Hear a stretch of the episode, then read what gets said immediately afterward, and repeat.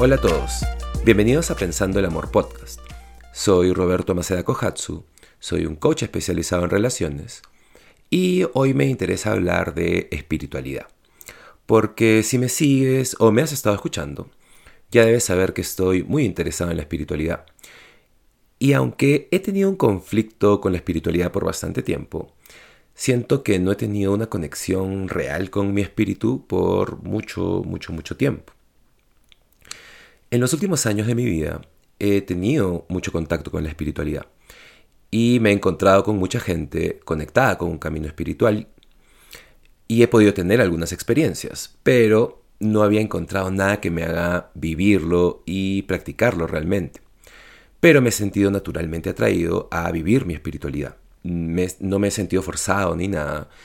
Y eso me ha hecho ser mucho más curioso a encontrar mi propio camino. Tengo una amiga que me empezó a hablar del budismo.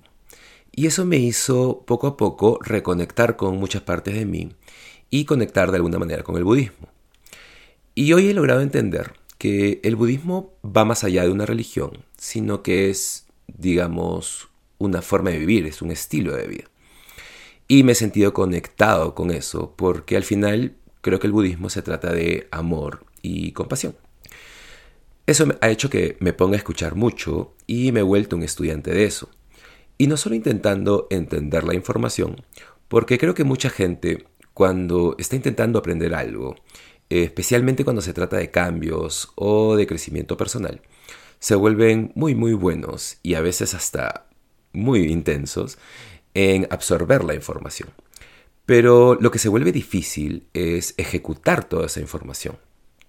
Y siempre le digo a mis amigos, y ahora también se lo digo a mis clientes, que la información, las revelaciones y todo el aprendizaje es solo el 50%. Y eso si es que llega al 50%. En cambio, la ejecución, la práctica diaria, e integrarlo en tu vida es la otra mitad. Y si no haces eso, básicamente tienes, digamos que, un montón de ideas. Entonces, la ejecución. ¿Cómo vivo una vida más espiritual? Y una de las cosas que he estado intentando hacer es vivir una vida que pasa a través de mí. Y sé que he hablado de eso antes en algún otro capítulo. Pero esta idea de que hay cosas más grandes que tú, como tu propósito, como tu historia, creo que cuando empezamos a hacernos responsables de nosotros, y empezamos a ver nuestra vida con responsabilidad. Y no pensando que las cosas me pasan a mí, nos ayuda a no caer en una frecuencia negativa.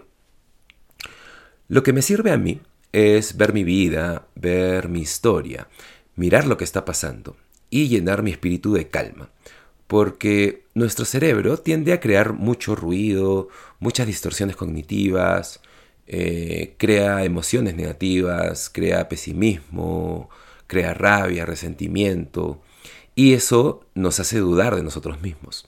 Y definitivamente eso no es vivir una vida espiritual, una vida llena de espiritualidad. Eso definitivamente no es el budismo, eso es ir totalmente por otro camino. Ir por el camino de la espiritualidad es confiar que las cosas no son coincidencias, confiar en cómo suceden las cosas, confiar en el universo. Y Déjenme leerles algo. Hoy encontré una gran definición de fe. La estoy buscando en mi teléfono. Hay un montón de fotos de, de, mí, de paisajes. Estoy, acá no, no, edito los capítulos, así que estoy buscando y acá está. Aquí está.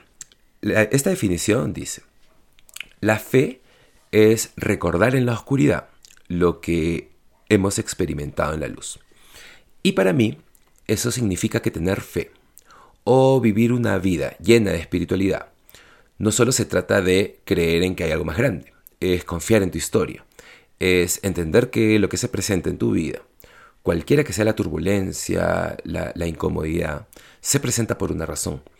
Y no solo estar bien con eso, sino alinearse con eso, alinearse con entender que hay una mejor versión de ti al atravesar toda esa turbulencia, toda esa incomodidad, al otro lado de todo eso. Y claro, sé que es difícil no solo pensarlo, sino en tus acciones.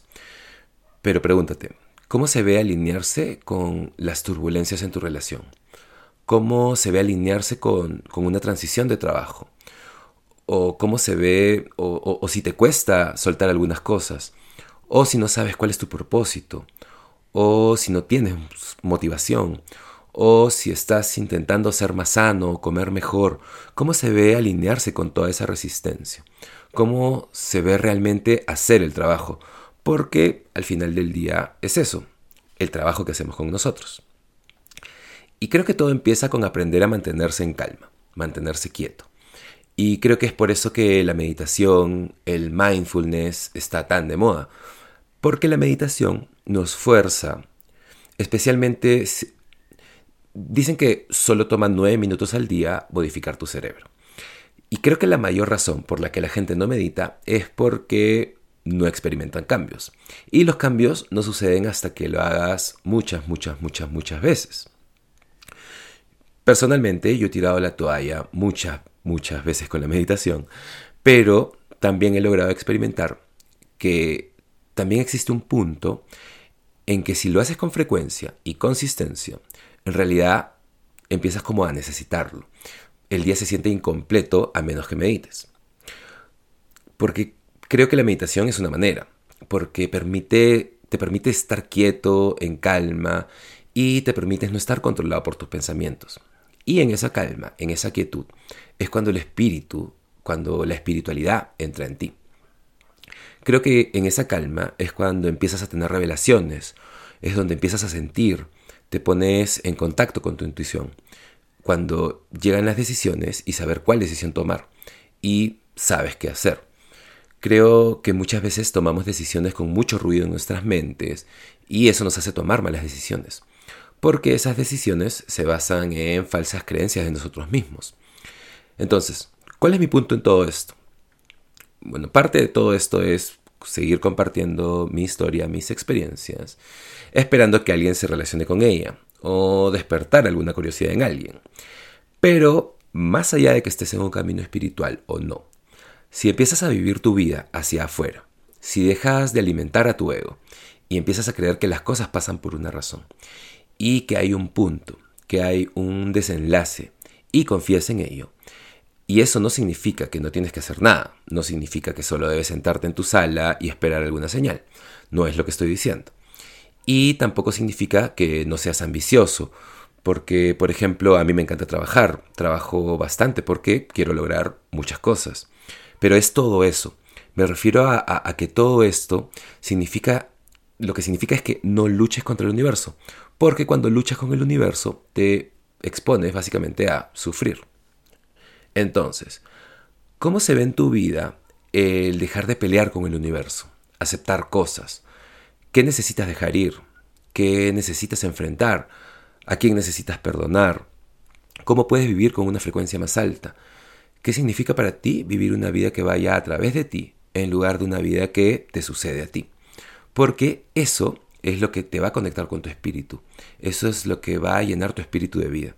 Eso es lo que va a hacer de que te conectes contigo.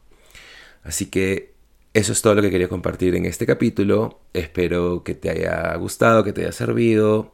Si te está gustando el podcast, suscríbete y si crees que le puede gustar a alguien o le puede interesar a alguien, compártelo, envíaselo. Y eso es todo por hoy. Nos vemos en el siguiente capítulo de Pensando el Amor Podcast.